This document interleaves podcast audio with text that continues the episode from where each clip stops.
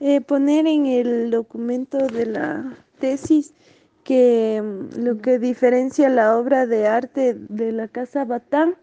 de las anteriores experiencias es que las anteriores tenían una finalidad y eh, Heidegger dice en el origen de la obra de arte que el, que el arte no, no debe tener una finalidad porque la finalidad reside en un uso y el uso es una característica del utensilio, mientras que la obra de arte es, se resiste a tener un uso.